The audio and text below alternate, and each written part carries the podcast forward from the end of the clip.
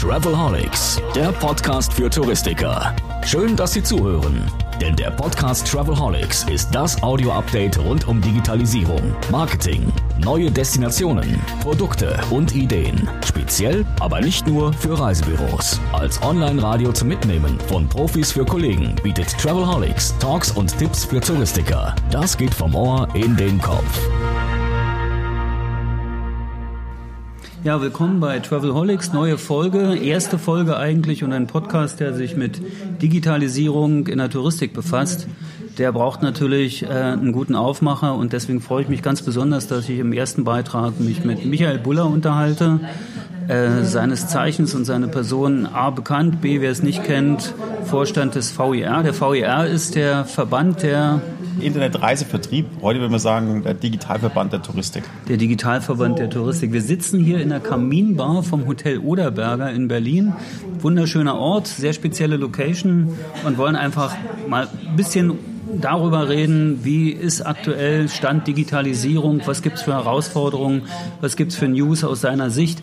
Ich kenne den Michi schon seit, wie lange kennen wir uns eigentlich? 30 Jahre. Ja, 25, sagen wir, lass uns sagen, wir kennen uns schon lange. Äh, angefangen hast du mit Holiday Autos. Genau. Wenn du heute Holiday Autos eröffnen würdest, wie würdest du es da machen? Wie würdest du Holiday Autos als digitalen Car Leisure Broker äh, etablieren? Was wären da die Herausforderungen? Was wäre also eigentlich der Punkt? Also ich glaube, ich würde ähm, vieles gleich machen. Okay. Ähm, ich glaube, äh, so wie wir das Produkt ähm, gebaut haben, äh, Kunden in den Fokus setzen, äh, möglichst wenig Hassel und Kunden waren ja zwei, sowohl der Endkonsumer eben als auch der Reisevertrieb damals. Ich glaube, was ich heute weiter, wo ich weitergehen würde, ist, dass ich versuchen würde, den Check-in ähm, ähm, zu automatisieren. Das heißt, so dass Kunden gar nicht mehr irgendwie sich wo anstellen müssen. Ähm, viele Autovermieter haben ja mittlerweile Systeme, wo man direkt ähm, auf Syst Autos äh, gehen kann. Ja. Und das würde ich heute versuchen mit anzuschließen. So, so eine Geschichten wie Car2Go. Genau, ja. eigentlich wie so ein Carsharing-System, wo ja. du gar nicht mehr viel rummachst. Du gehst direkt zum Parkplatz und kriegst dein Auto, sodass der ganze Check-in-Prozess automatisiert wird. Das wäre eigentlich heute das Ziel, was ich, woran ich sitzen würde. Aha, wär, würdest du dann auch Profiling machen? Würdest du Kundendaten sammeln? von den ich Leuten. Glaub, das muss ja jeder. Ja. Also ich glaube, ähm, zum Schluss muss es jeder. Ähm, die Kunden wollen immer mehr, glaube ich, individuelle Ansprache und auch individuelle Produkte. Und das kannst du natürlich nur liefern, ähm, wenn du Daten über den Kunden hast. Jetzt haben wir natürlich als, als Touristik das Problem, ähm, unsere Kunden kommen 1,2 Mal im Jahr. Also vielleicht besuchen unsere Seite noch ein bisschen öfters, aber der Supermarkt an der Ecke weiß mehr über seinen Kunden als wir Touristiker. Und das macht die Sache nicht leicht, ähm, ihm sozusagen alleine Daten zu sammeln oder alleine äh, Informationen zu sammeln. Vielleicht müssen wir auch bald das ganze Thema drehen, dass Kunden ihre Daten für Search und so weiter vielleicht auch selber übertragen, ihr Profil. Also äh, wir haben ja diese Idee des Datenschutzes, ähm, die Datenschutzgrundverordnung. Es schafft ja schon mehr, dass der Konsument ähm, Herr der Daten ist. Aber ähm, es ist immer noch so, dass die meisten Daten bei den Unternehmen liegen. Und man könnte ja mal das Ganze drehen, indem die Daten beim Konsumenten liegen. Ja. Blockchain-Technologie würde sich vielleicht dazu eignen, wenn es noch etwas mehr Traffic ähm, vertragen würde. Aber bei jedem Search übergibst du dann halt dein Travel-Profil oder deine Reiseprofil. Vielleicht hast du schon einen Teil gekauft und dann passen sich die anderen Produkte darauf an. Und bleibst aber trotzdem Herr über genau, deine Daten. Genau. Kannst sie weiter beherrschen. Genau. Wäre das eine Antwort auf die aktuelle Facebook-Situation, diese große Diskussion über Daten und so weiter? Oder wie stehst du überhaupt dazu?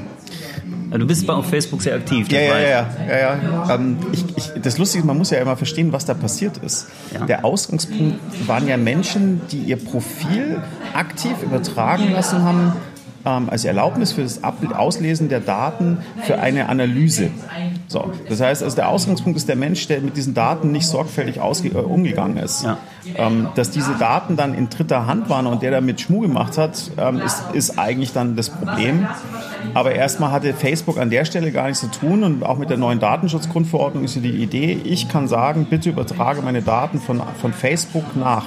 Das ist gesetzlich verankert. Ja.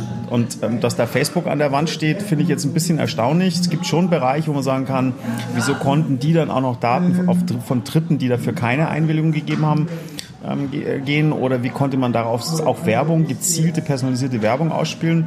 Auch ein Problem, auch ein Datenschutzproblem. Aber der Ausgangspunkt dieses ganzen Skandals sind, sind die Menschen, die nicht sorgfältig mit den Daten umgegangen sind.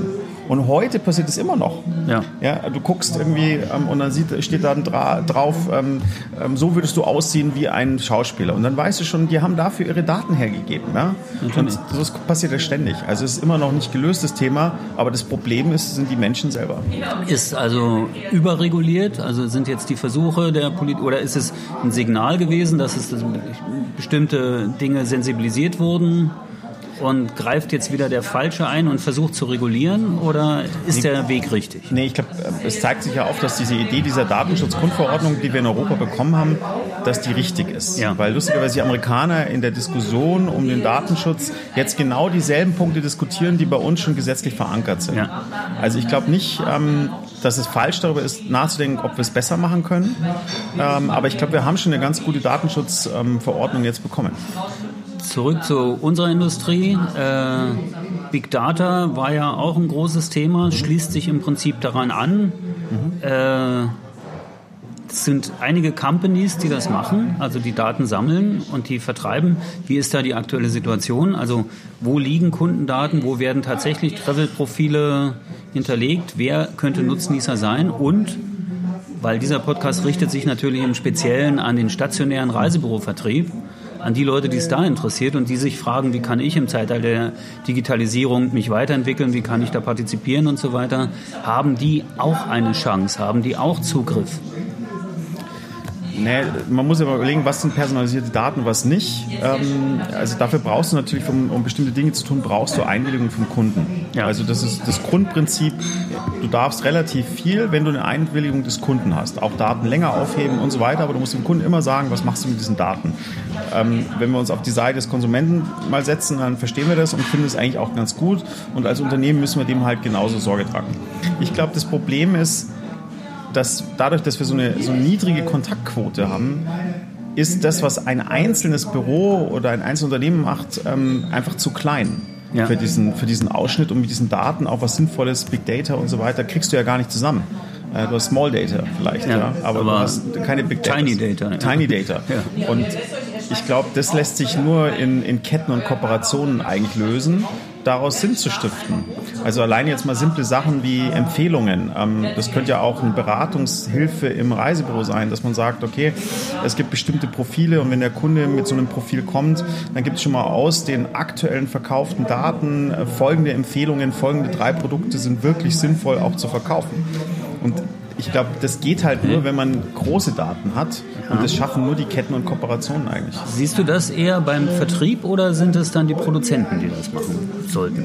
Nein, also ich hoffe ja, dass der Vertrieb äh, das unter Kontrolle hält. Ja. Ähm, weil du willst ja als, als Vertrieb ja auch entscheiden, wen du ähm, verkaufst und wen du nicht verkaufst. Also es wäre schon schlimm genug, wenn, wenn wir jetzt nur noch das tun, sehen wir ja, wie die Lufthansa mit diesem Vertrieb umgeht. Genau. Ähm, äh, dass wenn wir uns in so eine Abhängigkeit geben, und wir sehen ja, es gibt ja offensichtlich keinen funktionierenden Wettbewerb mehr bei der Lufthansa, sonst würde sie sich ja gegenüber dem Vertrieb nicht so benehmen.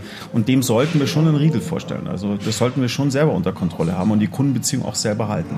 Gibt es da eigentlich in den Kettenkooperationen, Franchise-Zentralen, großen Systemen Dinge, von denen du weißt, dass die bereits angegangen sind? Oder gibt es bestimmte Projekte, wo ihr vielleicht auch irgendwo involviert seid, beratend in irgendeiner Form, sagen, ja, die, die gehen diesen Weg, die gehen diesen Weg richtig? Also ich, ich glaube schon, dass da viele ähm, ähm, gute Konzepte vorliegen. Inwieweit man die kompletten technischen Möglichkeiten, also wenn du Big Data auf der einen Seite hast, da haben wir ja mal relativ schnell festgestellt, äh, schön, jetzt haben wir ganz viele Daten und jetzt gibt es fünf Menschen in der ganzen Welt, die aus diesen Daten was Sinnvolles herauskristallisieren genau. können. So. Das heißt also, die sind alle nicht in Deutschland. Die sind alle nicht in Deutschland, genau, und die können wir auch alle nicht bezahlen in ja. der Touristik. Aber ich glaube, die, ähm, die künstliche Intelligenz, die da mittlerweile eine Rolle spielt, die ist in der Lage, ähm, eben Muster zu erkennen und auch granulate Muster zu erkennen, weil heute schießen wir irgendwie auf die 80 Prozent, die wir erkennen, aber äh, die letzten 20 kriegen wir halt nicht und so eine, äh, ich sag mal, Technologie kann vielleicht so die letzten drei Prozent sogar noch richtig deuten. Meinst du, dass, also wenn du sagst KI, spannendes Thema, äh, können wir nachher noch mal ein bisschen länger drüber reden, aber jetzt gerade zu diesem Punkt, äh, wenn wir schon nicht die Brains bezahlen können, die irgendwo im Silicon Valley sitzen, die uns die sagen, was wir mit den Daten. Ja? Die sitzen in Oder China. in China, ja. Eigentlich sitzen ja alle in China mittlerweile. Ja, genau. Ja. Äh, können wir, haben wir dann die Ressourcen in der Touristik im stationären Bereich bei diesen Systemzentralen oder sowas, dass sie KI-Systeme entwickeln und finanzieren können? Also das, man, man denkt ja immer, dieser Berg ist so hoch, das ist ja das, die generelle Problematik irgendwie mit dieser Einstellung zur Digitalisierung. Also alle sehen diesen Mount Everest. Ja. ja und dann stehst du vor diesem Berg und denkst dir, nee, da komme ich nie hoch. Ähm, es wird aber reichen, wenn wir auf die Zugspitze fahren und ja. vielleicht auch mit dem Lift. Oder ja? die Toskana. Oder die Toskana, genau. Und, und, das Problem ist einfach, wir müssen, glaube ich, mal äh, aufhören, keiner muss auch Expedia nochmal werden oder Booking.com, sondern wenn man eben ein Reisebuch hat, das 1,2 Millionen Umsatz macht und man damit gut leben kann, dann würde es reichen, diese 1,2 Millionen Umsatz zu halten. Ja. So, und ähm, jetzt zur KI zum Beispiel, da wird ja auch, äh, man hat immer das Gefühl, das kostet dann auch Unmengen von Geld. Nee, kostet es eben nicht. Und das Lustige ist, die, die, die man bei IBM oder, oder Microsoft, äh, wo man sich für günstiges Geld einbuchen kann, ähm, da reden wir dann von Beträgen von 500, 600 Euro eigentlich im Monat. Ja, das könnten Ketten locker stemmen. Ja. Ähm, und da kommen schon ganz erstaunliche Ergebnisse raus. Man müsste sich halt damit beschäftigen. Und dasselbe ist aber in allen Bereichen. Also ich glaube, so mal so ein bisschen mehr darüber beschäftigen, wie so eine Webseite funktioniert und äh, warum bestimmte Titel oben stehen und so weiter. Das macht man ja, wenn man einen Blog zum Beispiel schreibt, dann ja. denkt man da sich genau drüber nach und so weiter. Und dann stellt man fest, es ist gar, gar kein Hexenwerk, sondern es hat sogar noch eine richtig menschliche Logik. Und dann kann man da echt ähm, was Sinnvolles machen. Aber das ist eben so die Idee, oh Gott, wir müssen auf den Mount Everest und da oben stehen dann die richtigen Wörter. Ähm, ja, ähm, und da müssen wir, glaube ich, dran arbeiten, dass die breite Masse ähm, viel mehr äh, ich sag mal, Vertrauen bekommt und vielleicht es in kleinen, verdaulichen Wegen bekommt und nicht in großen Mengen. Und da denken wir zum Beispiel als VR über eine Mittelstandsinitiative gerade nach. Okay, okay. Und da würdet ihr auch die stationären Reisebüros auf jeden mitnehmen? Fall, auf jeden Fall. Weil das ist ja aus dem Punkt, habe ich mich auch gefragt, gibt's ein, wie viele stationäre Reisebüros sind Mitglied im VR? Ähm, wir, haben, wir haben ja Solamento mit, mit ja. an Bord bekommen. Ähm, freut mich auch sehr. Ein stationärer, ähm, eigentlich also ein halbstationärer Vertrieb und ja. ein Vertriebssystem. Und ähm, da kriegen wir natürlich viel mit. Mit der Birgit Aus tauschen wir uns auch ziemlich gut aus. Mit der TVG. QT, ne? TVG, mit der, mit der QTA selber, mit Thomas Bösel haben wir ja eine Kooperation. Da tauschen wir uns aus. Aber das Problem ist natürlich, ähm, die Entwicklungen sind so schnell im Augenblick. Ähm, da ist ja die Frage, wie man da Schritt hält. Und dann geht oder fällt mir persönlich auf, dass dann eben schon äh, an der Basis Sachen falsch waren. Wir hatten jetzt gerade die Abmahnung mit dem Impressum, ja. Ja, wo man denkt, okay, das sollten wir jetzt eigentlich schon unter Kontrolle haben und wir sehen, nee, ist noch nicht unter Kontrolle. Also müssen wir da anfangen. Und ähm, da ist eben diese Idee mit einer, mit einer Plattform, dieses Grundwissen erstmal zu vermitteln und zwar in verdaulichen kleinen Schritten, äh, wo man sich eben weiterbilden kann und dann ist es eben nicht mehr, heute höre ich mal, ähm, kann ich nicht, weiß ich nicht ähm, und ich habe kein Geld. Und keine Zeit. Und keine Zeit, Weil genau. ich muss ja verkaufen. Genau. Ja. So, und äh, das können wir alles, an, also wir können zeigen, kostet gar nicht viel Geld, kostet meistens gar kein Geld. Wir können zeigen, weiß ich nicht, kann man lösen. Ähm, aber es braucht halt ein, ein Will ich auch. Ja. So, und, und dieses Will ich ähm, müssen wir halt vielleicht mal ein bisschen durchbrechen. Und dieses Will ich, oder das wäre jetzt so die, die erste Aufgabe, die du einem stationären Reisebüro ja. auf die To-Do-Liste schreibst. Ja. Ich meine, es geht ja nicht ohne. Ja. Also du hast ja, ich meine, wir müssen da sein, wo die Kunden sind. Und ähm, wie gesagt, ich versuche ja seit drei Jahren zu erklären, dass diese Renaissance der Reisebüros, die hier ständig in der Zeitung steht, dass es eine gefühlte Wahrheit ist. Weil ähm, die Zahlen sprechen halt Bände. Und im, im, im Februar habe ich ja so eine Diskussion losgelöst, die dann ja, bis zur FAW mich, ja. genau, ähm, weil alle sich gefeiert haben bei 14 Prozent plus, ja, wo ja. ich gesagt habe, super Ergebnis, ist auch gut, wenn das Jahr weiter so gut läuft, irgendwie auch für den Reisevertrieb, aber die Online haben 44 Prozent plus. So, und, und das heißt, das Wachstum ist viel, viel stärker. Und wir sehen ja auch die letzten nächsten Monate, der, Reisevertrieb Zahlen bei der GfK sind zurückgegangen, die Online haben weiter steigern können, also sie haben noch zugelegt. So, und ähm, es hilft ja uns ja nichts, wenn die Digitalisierung nur in der Spitze ist. Ja. ja also wir haben, wir haben die, die Touristik selber ähm, hat drei Millionen Arbeitsplätze. Ja, wir, sind, wir sind mächtiger eigentlich als die Autoindustrie, die hat nur 800.000 Arbeitsplätze. Und das, wenn wir das erhalten wollen, dann müssen wir eben die Digitalisierung in die Breite bringen und, und bis dato ist es halt eben ein Thema von wenigen in der Spitze, die da sehr tief drin sind. Und das müssen wir in die Breite bringen. Digitalisierung, ich meine, das ist ja ist natürlich auch irgendwo ein Buzzword. Ne? Also ja, ja. alle reden ja, darüber Jetzt. und es gibt Digitalisierungsbeauftragte, genau. es gibt Agenturen für Digitalisierung, es gibt Bücher für Digitalisierung. warte auf die ersten äh, Online-Schulungen, Digitalisierung für Anfänger. Digitalisierung für Fortgeschrittene. Wie würdest du einem, also mir als Reisebüroinhaber erklären, was für mich Digitalisierung bedeuten würde? Alles super, danke. Danke. Wir kriegen gerade Wasser. also, ähm, das Lustige ist ja irgendwie, alle tun ja so, als ob das letzte Woche aufgetaucht ist. Ja, genau. Also äh, ich, ich, ich habe das ja vor zwei Jahren schon mal bei einer Veranstaltung gesagt, wo ich lachen musste, weil alle über die Digitalisierung gesprochen haben. Und dann habe ich irgendwann gesagt auf der Bühne, äh, es tut mir echt leid, aber auch wenn Sie jetzt das Gefühl haben, Sie haben jetzt gerade irgendwas Neues entdeckt, das läuft schon seit 25 Jahren. Ja? Also was wir im Prinzip gemacht haben, sind Prozesse ähm, automatisiert, in Algorithmen gebracht, ähm, über neue Wege irgendwie. Also äh, Smartphone gab es halt eben, ähm, ist jetzt zehn Jahre das. Oder das, das, ist, das ist übrigens eine äh, Geschichte, die habe ich schon mal irgendwo erzählt. 2006 Fußball-WM, da erinnert sich jeder dran. Woran sich keiner erinnert, dass niemand Selfies im Stadion gemacht ja. hat, weil es überhaupt kein Smartphone genau. gab. Genau. Na, ist völlig verblüffend. Genau. Und ich finde, das ist auch ein ganz guter Punkt, so um Digitalisierung zu erklären. Mhm äh, dass so eine Dinge plötzlich möglich sind. Genau. Und weil Dinge möglich sind, muss ich Dinge tun. Ja. Na? Meine, wann haben wir die erste Holiday Autos Webseite live gebracht? 96, 97? Genau, da also waren wir ganz 20 weit vorne. Jahre her. Genau, richtig. Und es waren noch in Anführungszeichen händische Buchen, die hinten dran waren, bis wir ja. dann unsere Schnittstellen angebunden haben.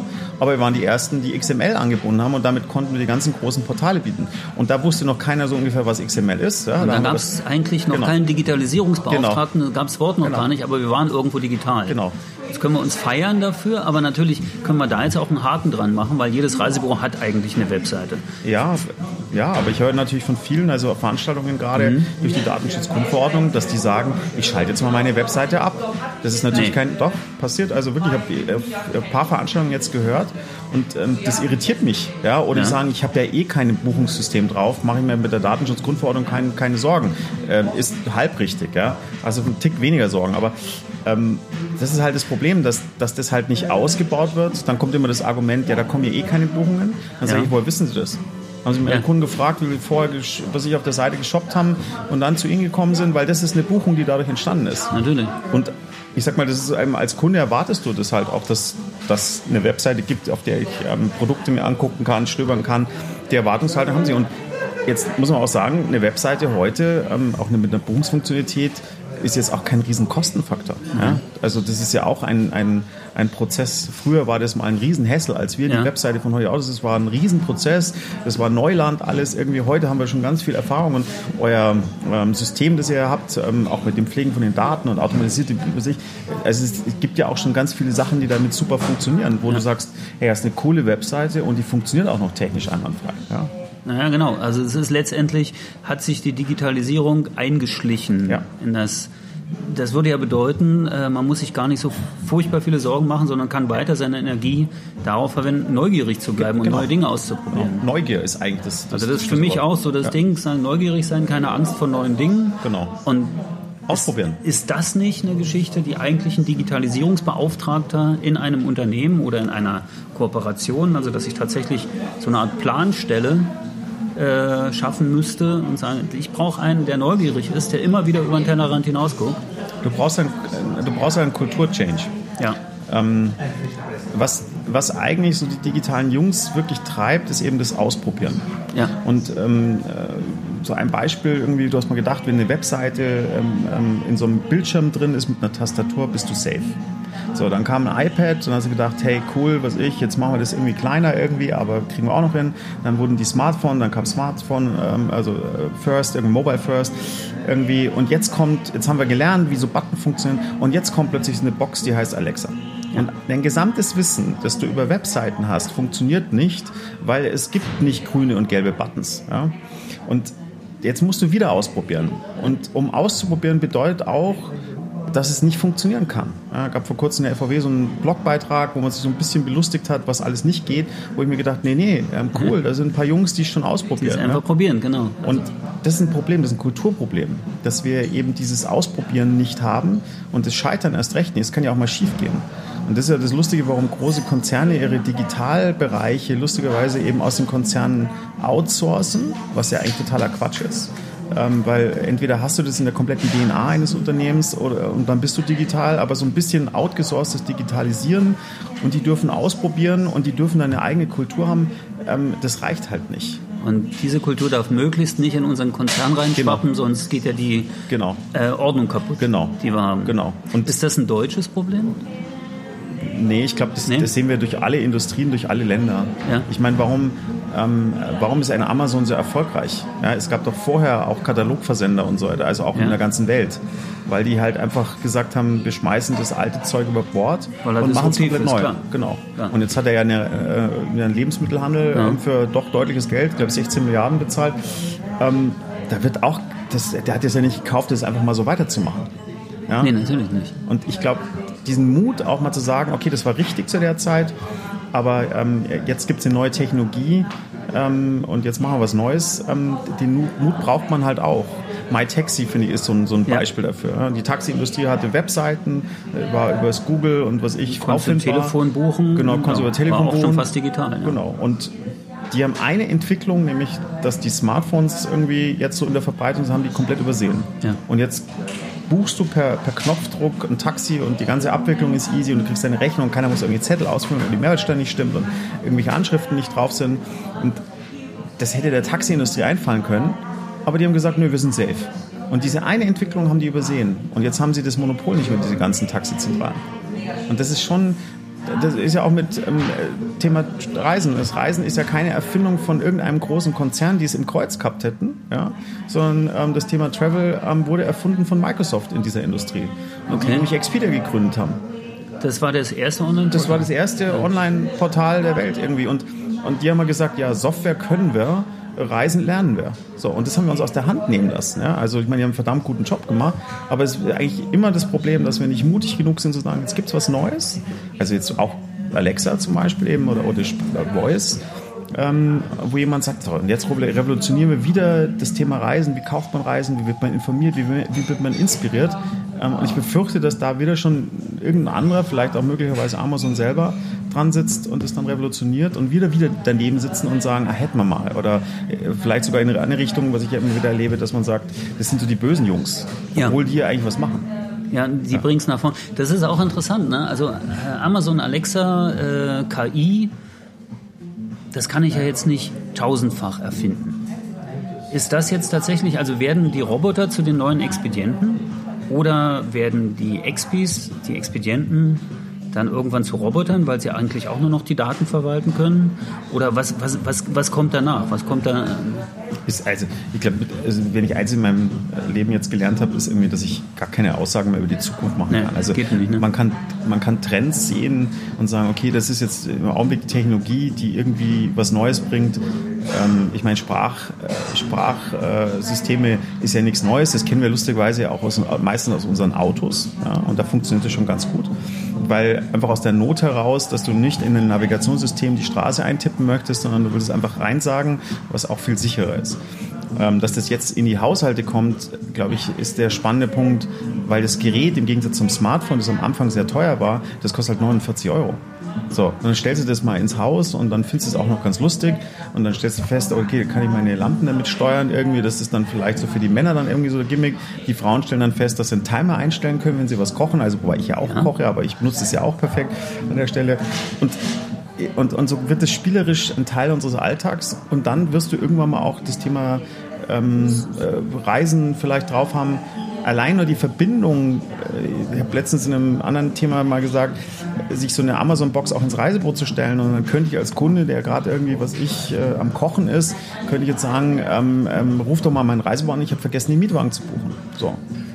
Also wir haben glaub, tatsächlich gerade äh, ein paar Projekte laufen, wo wir intern einfach mit, mit Alexa rumspielen und so diverse Anwendungen programmieren, von such mir mal das nächste Reisebüro um die Ecke cool. oder ja. äh, frag mal, ja. wie das Wetter auf Kreta ist ja. und ob mein Lieblingshotel noch frei ist. Das ist ja eigentlich eine Geschichte. Kann jeder anbieten. Kann jeder machen. Genau. Und äh, was wir auch gelernt haben dabei, Amazon macht es ja den Anwendern, sprich den Entwicklern auch ganz leicht. Ich kriege ja einen Baukasten. Mhm. Na, also ich kriege ja einfach einen Baukasten und kann mir auch Skills zusammenklicken. Okay. Ich habe zum Beispiel im letzten Jahr äh, für Thomas Cook beim, beim College in Oberursel einen Workshop gemacht. Ich mache ja da jedes Jahr die Omnichannel-Workshops und äh, dort haben wir einfach mal angeschaut, wie einfach das geht, so einen, so einen Robot zusammenzubauen, der automatisch auf meine Facebook-Nachrichten antwortet, auf meine WhatsApp-Nachrichten Ja. antwortet. Das kann ich mir einfach zusammenklicken. Natürlich kann jetzt jeder sagen, "Ah, da habe ich aber keine Lust zu oder das, das brauche ich nicht, das geht schon wieder vorbei. Aber es ist, wie du nicht sagst, vorbei. es ist die Toskana. Genau. Es ist nicht der Mount Everest. Genau, das ist das Problem, glaube ich, dass wir alle das als Mount Everest einschätzen. Ja. Die Technologie aber schon so einfach ist, dass es eben in Baukastenform Ja. geht, dass es viele Services schon gibt, dass man die gar nicht bauen muss, sondern die kann man als Tool sozusagen dazu buchen. Und das ist ja, glaube ich, ähm, es geht auch gar nicht darum, irgendjemanden zu ersetzen, sondern vielleicht den Service zu verbessern. Weil ich sag mal so simple Sachen wie, äh, können Sie mir die Rechnung mal zuschicken? Ja. Oder äh, Flugzeitenänderungen könnte man ja tatsächlich den Kunden automatisiert übermitteln. Und wenn er noch Fragen hat, kann er einen Chat öffnen. Der könnte schon rauskriegen, ist das eine Frage, die er selber beantworten kann oder brauche ich jetzt jemanden dazu? Ähm, und dann kann man sich draufschalten. Also auch all diese Geschichten würden ja gehen, um den Service zu erweitern. Und gerade das wäre doch eigentlich auch eine Chance irgendwie für den klassischen Offline-Vertrieb, sozusagen irgendwie den Arm in die Digitalisierung über digitale Kanäle zum Kunden irgendwie zu kommen. Und Die könnten ja auch kopieren. Ja. Also die könnten ja auch einfach schauen, was machen andere, kann ich das kopieren. Genau, Äh, ihr macht jedes Jahr die VR-Innovationstage. Genau. Da ladet ihr immer Startups ein. ja, Und die haben coole Ideen. ja, Manchmal klappt's, manchmal klappt's nicht. Genau. Manchmal überleben sie, manchmal überleben sie nicht. Manchmal werden sie ganz groß. Ja. Na, wie Get Ja, Your. Guide, Ja, ich, kann ich mich erinnern. Ich war jetzt in Japan und habe alle meine Touren in Japan Okay. über Get Your Guide gebucht. Und war super easy. Und ich weiß noch, wie die Jungs da vorne auf der Bühne standen und das Preisgeld gewonnen haben. Das war ziemlich einfach.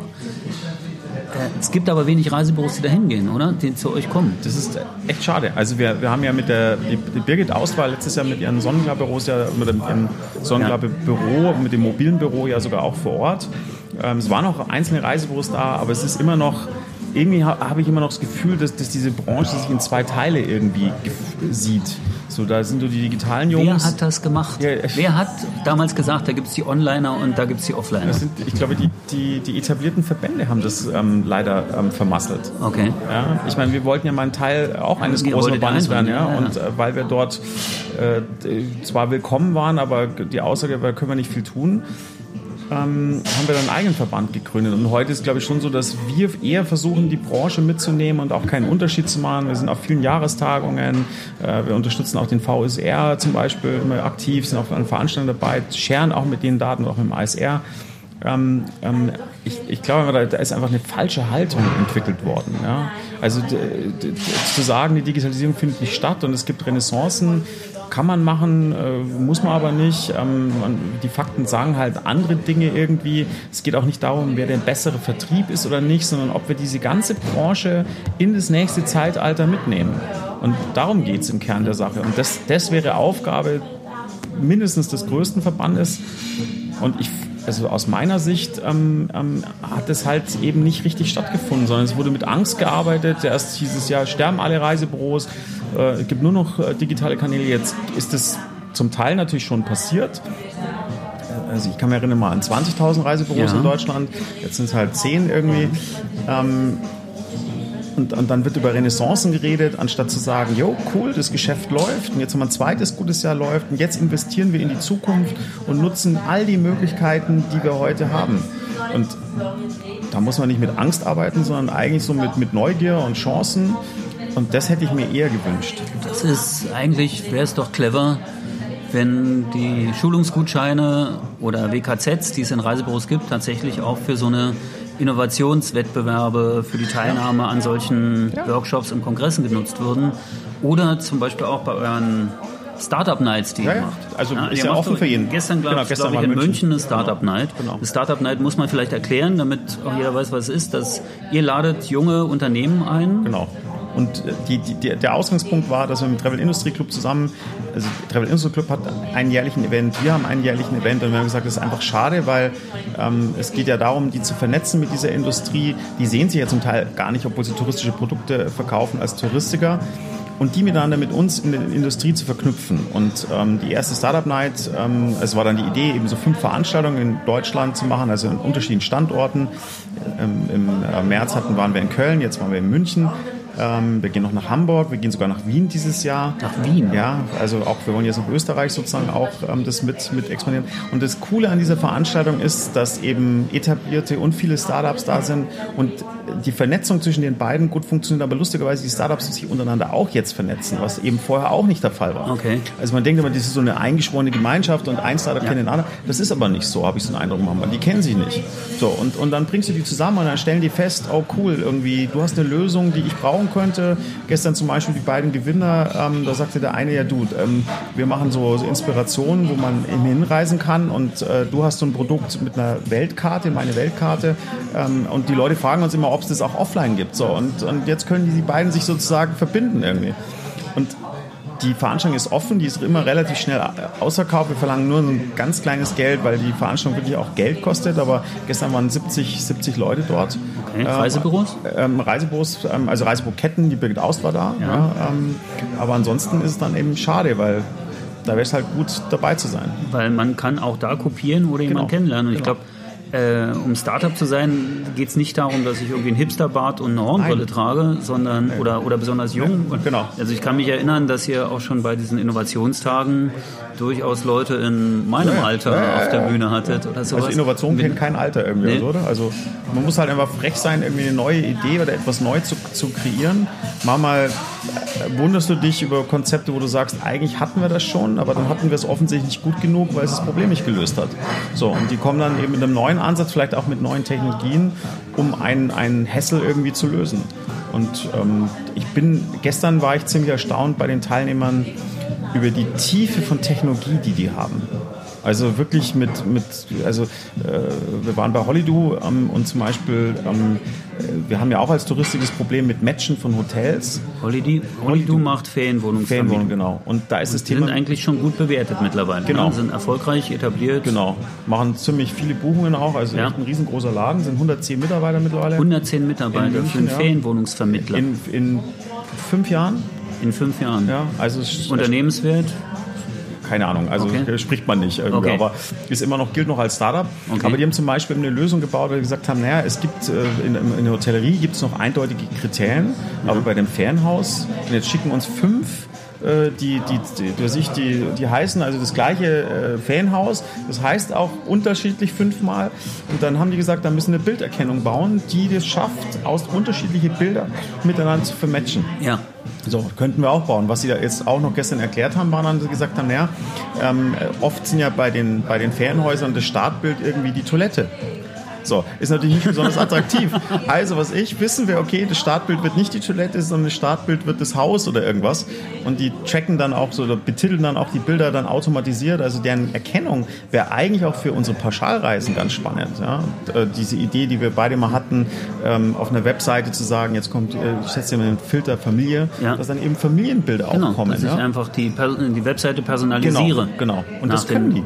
Die Jungs können das. Glaube ich auch, dass es das ein ganz großes Thema sein wird in Zukunft dass ja. man, dass ich nicht mehr eine Webseite habe, sondern dass ich dem Kunden seine Webseite ja. anbiete. Ja. Ist, ist eine Geschichte, die wir mit der Birgit Aust, mit der TVG tatsächlich auch machen, wo wir das Thema Dreambox, äh, personalisierte Webseite, wo ich als Kunde nicht nur die Angebote sehe, die ich vom Reisebüro bekomme, ja. über so ein Search and Compare oder sowas, sondern auch sehe, was habe ich denn eigentlich letztes Jahr oder vor zwei Jahren gebucht? Genau. Wo war ich denn? Ich will das Hotel nochmal angucken. Ja. Oder was hat mir denn mal gefallen irgendwo? Wie kann ich das einspielen? Und das sind Lösungen, die sind gar nicht so, so schwierig zu bauen. Genau.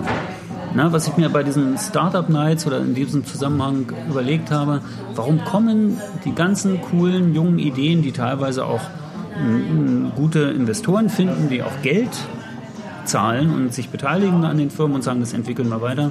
Warum, sind, warum kommen die nie aus der Industrie? Warum, warum kommen die meistens von außerhalb? Warum sind das meist Studenten, die sagen, oh, jetzt habe ich mal ein Problem? warum sind Startups eigentlich, warum kann ein Reisebüro nicht auch Startup sein? Naja, also ich, ich glaube, ich muss jetzt meine eigene Geschichte. Ich wollte mal Steuerberater werden okay. und habe dann einen Car Rental Broker irgendwie ähm, mit, mit, aufgebaut. Ähm, und wir waren in gewisser Weise auch ein Startup. Das, ich glaube, manchmal ist es einfacher, eine Lösung zu finden, wenn du wenig über eine Industrie weißt. Wenn du zu lange in der Industrie bist, dann siehst du natürlich all die Probleme. Und, ähm, und die sehen halt all die Lösungen. Und ähm, ich glaube, das ist schon, das ist auch ein Hemmschuh. Also ich glaube, wenn du in einer Industrie sehr lange bist, dann wird man dich auch in gewisser Weise manchmal auch bequem. Aber ähm, die gehen halt mit von der grünen Wiese an ein Problem ran und kommen auf Lösungen, die wir offensichtlich nicht, nicht machen. Und dann ist natürlich so, wir sind ja eher die Bewahrer. Ja, ähm, das ist also auch der Unterschied zwischen echten digitalen Jungs. Äh, wenn die merken, linksrum kommt jetzt Widerstand, dann probieren wir mal rechts rum. So, und äh, die Bewahrer sagen, linksrum funktioniert so nicht, jetzt müssen wir noch mal ein bisschen rumschrauben und dann verändern wir noch mal was. Da habe ich vor kurzem mal einen Blog drüber geschrieben, über eine Erfahrung in einem Ausschuss, in dem ich war, wo es um, um ein sterbendes Ausbildungsprogramm ähm, in der Touristik gab und, ähm, und die dann überlegt haben, wie sie ein sterbendes Pferd noch attraktiver machen. Und, und ich habe mir gedacht, nee, da müssen wir mal grundsätzlich über das Thema Ausbildung nachdenken und vielleicht über duale Studien oder sonst irgendwas. Aber ähm, wenn es eben Faktoren gibt, die das eben nicht möglich machen oder sie so verändert haben, dass die Leute eben diese Ausbildung nicht machen, dann müssen wir eben einen anderen Weg finden, wie wir Leute in die Industrie bringen. Aber das ist eben genau das Problem. Die einen sagen dann, okay, hört auf zu diskutieren, brauchen wir keine drei Stunden diskutieren, wir reden jetzt mal über Neuerungen und die anderen reden drei Stunden über, wie können wir es attraktiver und Erhalt machen. Ja, die reiten das Pferd so lange, bis es tot umfällt. Naja, Genau. Und die große Innovation ist dann, dass man im Dritter. klassischen, genau, dann kommt einfach ein Dritter, der macht's genau. dann. Genau. Und, alle und dann ist Geschrei groß, genau. äh, dass genau. der uns jetzt kaputt macht. Genau. Und dann werden wieder Regulatorien aufgebaut, genau. äh, mit denen man den irgendwie eingrenzen kann. Genau. Sowas, ja? Aber auch nicht aufhalten. Nee, natürlich nicht. Ja. Ja, also, also mein, Uber, ja. ähm, Uber kannst nicht aufhalten. Wir, sehen wir, du kannst es nicht aufhalten. Ich glaube auch, dass es falsch ist an der Stelle, dass es Regulierung manchmal braucht, ja. Aber ähm, gerade bei der Share Economy, glaube ich, gehen wir einen komplett falschen Weg. Ja, ich glaube, dass die Share Economy in den nächsten 20 Jahren extrem wichtig wird, ähm, wie es der Bevölkerung gibt oder nicht. Das ist, äh, habe ich heute gerade gelesen, dass ein Fahrradhersteller aus Holland, eigentlich auch ein Start-up, dass die anfangen, die Fahrräder zu bauen, aber du musst sie nicht mehr kaufen sondern du mietest sie einfach so lange, wie, also das ist wie ein Leasing, ja. aber du kannst auch jederzeit wieder zurückgeben, bringst sie wieder zurück in den Laden, so jetzt will ich es nicht mehr. Ja.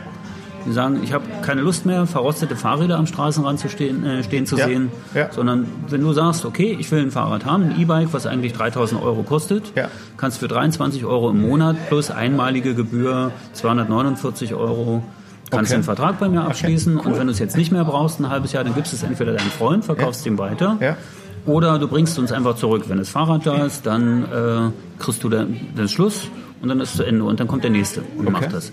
Ist eigentlich auch recht disruptiv, mhm. finde ich auch ganz spannend, weil mhm. dann hast du nicht überall Fahrräder rumstehen, sondern wenn du eins brauchst, hast du eins. Genau. Und die haben halt Läden in äh, verschiedenen Städten in der Welt, also Tokio, San Francisco, New York, London und so weiter. Und wenn du halt so einen Vertrag hier in Berlin hast mit so, mit so einem Dings und du brauchst in London mal ein Fahrrad, weil da gerade ja. bist, gehst du in den ja. Laden, sagst hier, ja. ich hole mir heute mal mein Fahrrad ab und dann kriegst du eins. Das ist eigentlich so ein bisschen wie, wie, wie bis ich, ähm, äh, die, die, die ähm, Autos, die du eben dann auf Bedarf mietest oder nicht mietest ja. und, und das funktioniert halt in, in, in der ganzen Welt.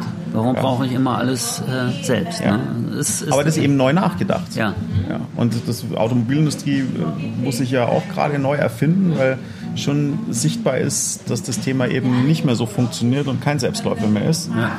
Und äh, die werden darüber nachdenken müssen, wie sie ein Beförderungssystem werden. Und ähm, ich kenne so einige Leute bei Konzernen und ähm, bin erstaunt, wie mutig die im Augenblick denken. Ob sie es dann tun, ist was anderes.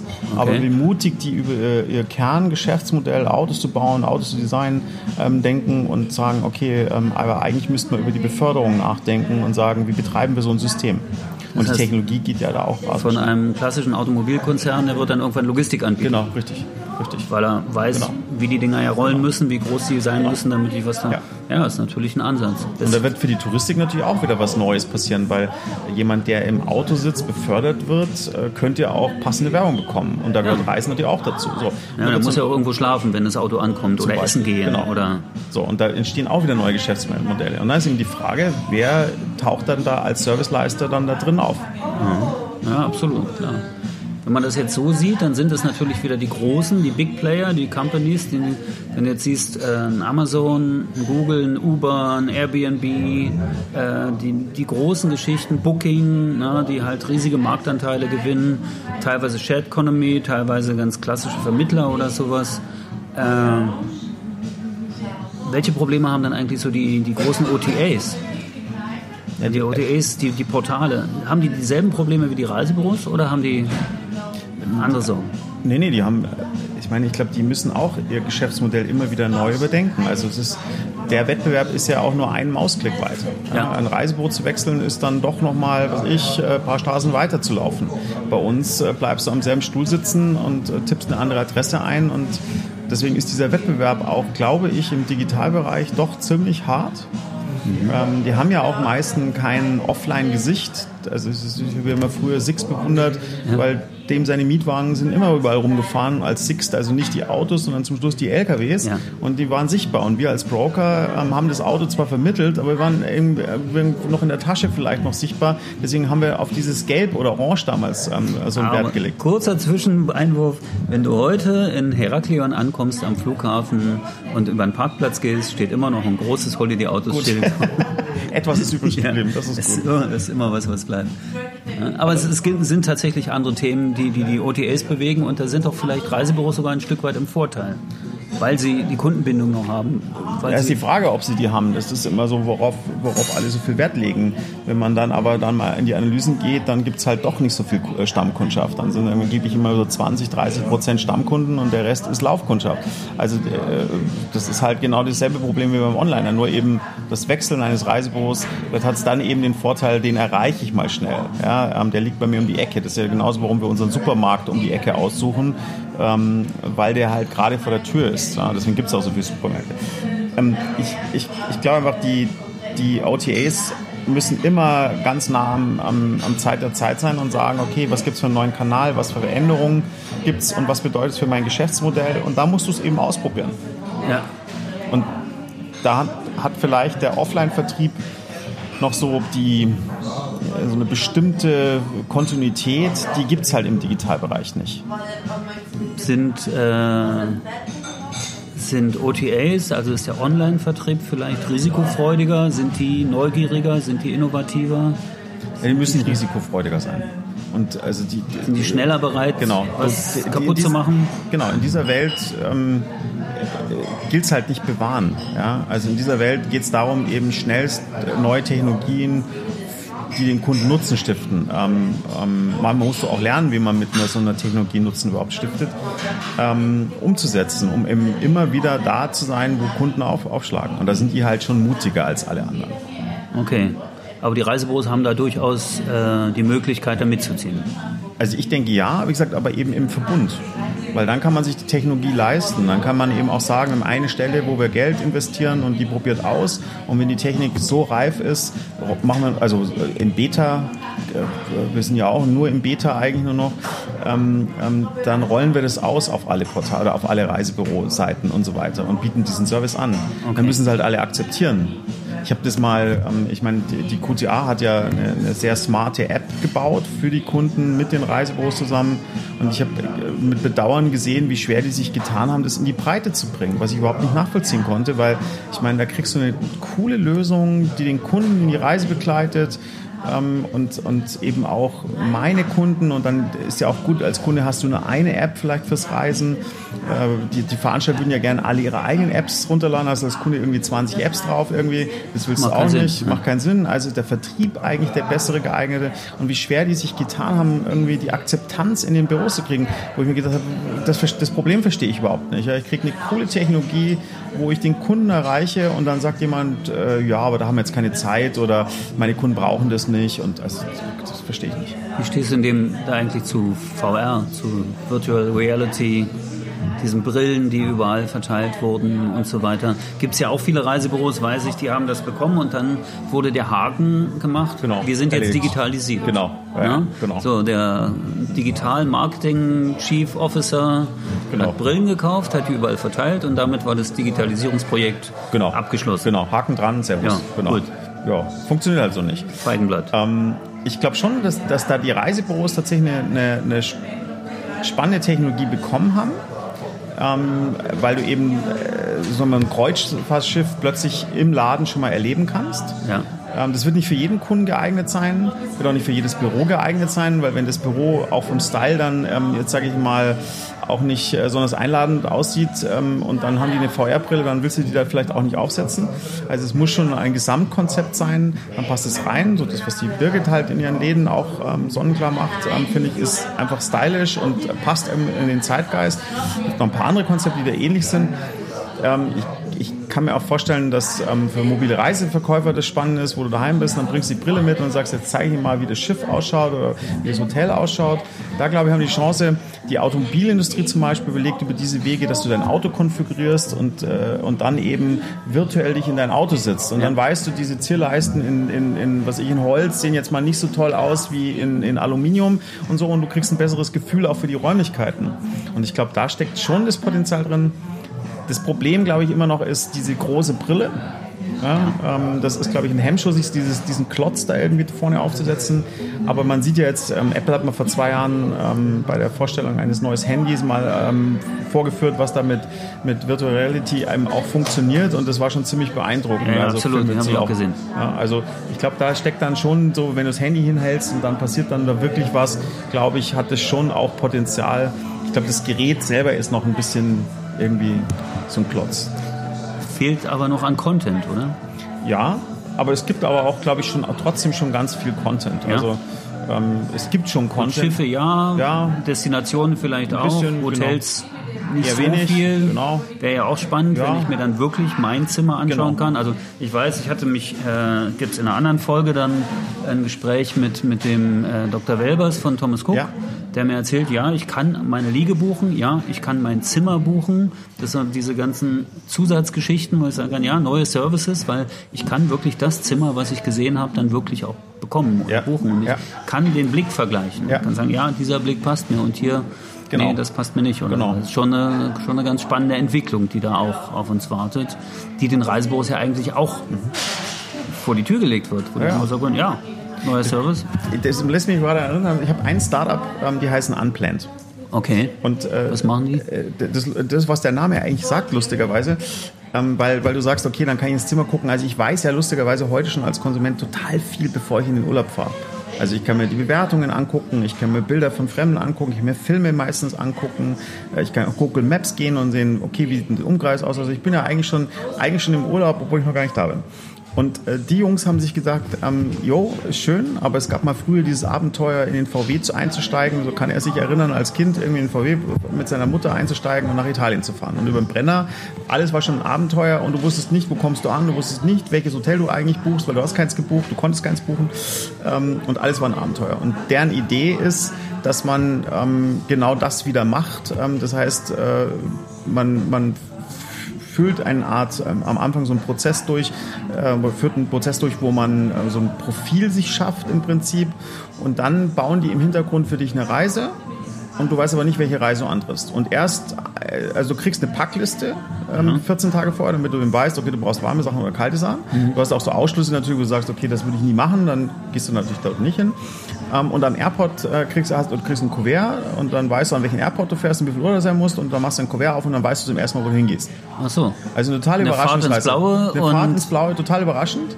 Und ähm, er hat ein paar Filme mal gezeigt von Leuten, die natürlich dann ähm, auch die, die Erlebnisse und man merkt diese Begeisterung für, für äh, zu reisen und eigentlich dieses Abenteuerreisen dann wieder dann zu machen, ist eigentlich sensationell. Also das ist lustigerweise genau das Gegenteil von dem, was wir jetzt durch die Digitalisierung erreicht haben, zu sagen, du fährst ins Blinde ähm, im Prinzip und du lässt dich überraschen. Das Funktioniert. Ist, das funktioniert und Ja. ist jetzt auch gar nicht so digital, wie Nein. alle denken und ist überhaupt keine Rocket Science Genau. irgendwie in irgendeiner Form. Da gibt es keinen Programmierer. Ja, sie haben eine Nein, Webseite. Gut, Sie haben eine Webseite, Genau, aber aber ansonsten das- ist es einfach nur eine Idee. Genau, genau. Ne? Also, Ja. oder gestern euer Zweitplatzierter, äh, Ja. deine Weltkarte Genau, ist jetzt richtig. auch kein digitales Unternehmen. Ne? Nö, hat eine Webseite, kann man auch einbinden. Ja, auch auch die Idee als Geschenk, das irgendwie ähm, ähm, äh, zu, zu geben oder dass eben Kunden das dazu buchen können, ist natürlich schon ein digitaler Prozess.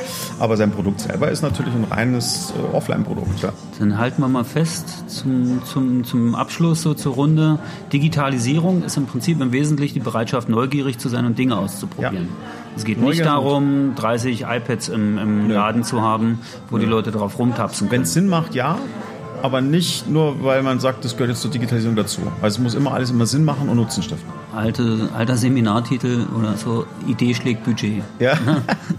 so irgendwie, irgendwie besser, äh, irgendwie Genau. eine gute Idee zu haben, als teures Geld zu investieren und manchmal vielleicht auch für den Genau. Digitalisierungsbeauftragten in einem großen Unternehmen Haken, einfach zu genau. sagen, jetzt nicht Genau. Nicht 30 VR-Brillen kaufen, sondern lieber mal ein paar jungen Leuten zuhören ja. oder so. Das ist ja auch oft so, ja. ne? dass da nicht zugehört wird und dass Ideen zu schnell abgeschmettert werden. Wenn jetzt Büros noch äh, Lust haben, äh, neugierig zu sein, VR-Innovationstage sind die ausgebucht oder können Nö, kann man, also werden jetzt dann irgendwann ausgebucht sein, also nicht mehr lang hin, aber. Wann sind die eigentlich? 19. 20. Juni. In Berlin. In Berlin im Marschallhaus auf dem Gelände der ITB. Genau. Wenn man den VR kontaktieren will, wenn man genau. Fragen hat. Es gibt auch so Sonderpreise sogar für, für Reisebüros. Also wir haben sogar die Tickets ähm, für Reisebüros erträglich gemacht, weil ähm, das Ticket kostet glaube ich 300 Euro und ähm, wir haben aber für Reisebüros Sondertarife gemacht, damit eben die Reisebüros ähm, das auch. Ja, also ich, ich kann es jedem empfehlen, dahin zu gehen. Ich danke ganz herzlich, dass wir uns so nett unterhalten haben in der Kaminbar ja. im Hotel Uderberger in Berlin. Michael Buller und äh, ja, bis zum nächsten Mal. Danke. Ciao. Bis zum Schluss gehört? Großartig. Danke und bis zur nächsten Episode von Travelholics, dem Podcast für Touristiker.